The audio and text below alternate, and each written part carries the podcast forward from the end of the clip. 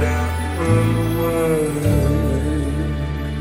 John Madsen, um carteiro de 39 anos de Sunderland, no Reino Unido, não é um homem dado a depressões. Gosta do que faz e, como tem um caráter extrovertido, um espírito solidário, nos tempos livres atua em festas para angariação de fundos destinados a obras sociais.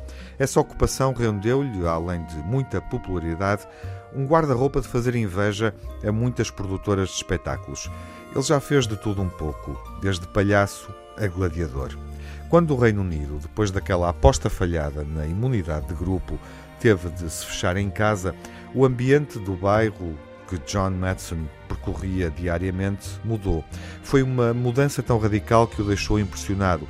Também ele se sentia assustado, tinha uma profissão que não lhe permitia o confinamento na segurança do lar e, claro, a preocupação com dois filhos para criar.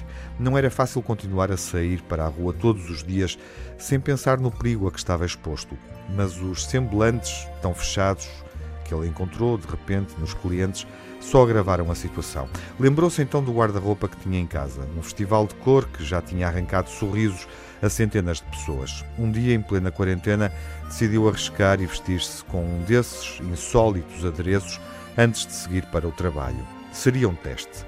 Se resultasse, teria ali uma boa saída para espantar a neura, a dele e a das pessoas em quem prestava serviço e com quem desenvolvera laços já muito próximos da amizade.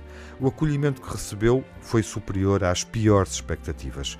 Quando apareceu às pessoas transvestido de líder de claque de futebol, as reações foram de tal forma exuberantes que ele nunca mais parou. A chegada e passagem pelo bairro tornou-se um dos eventos mais esperados do dia durante o confinamento. E mesmo agora que o desconfinamento vai dando os primeiros passos.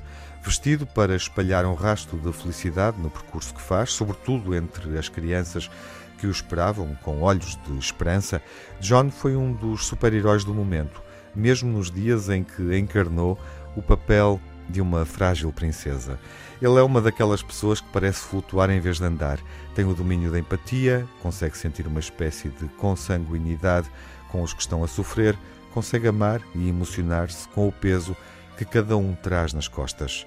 John Madsen restitui a esperança e instaura a ideia simples de solidariedade. Muita gente pensa que, nesta crise, mudou de mentalidade e até de alma, como John Matheson, que mudou de pele todos os dias.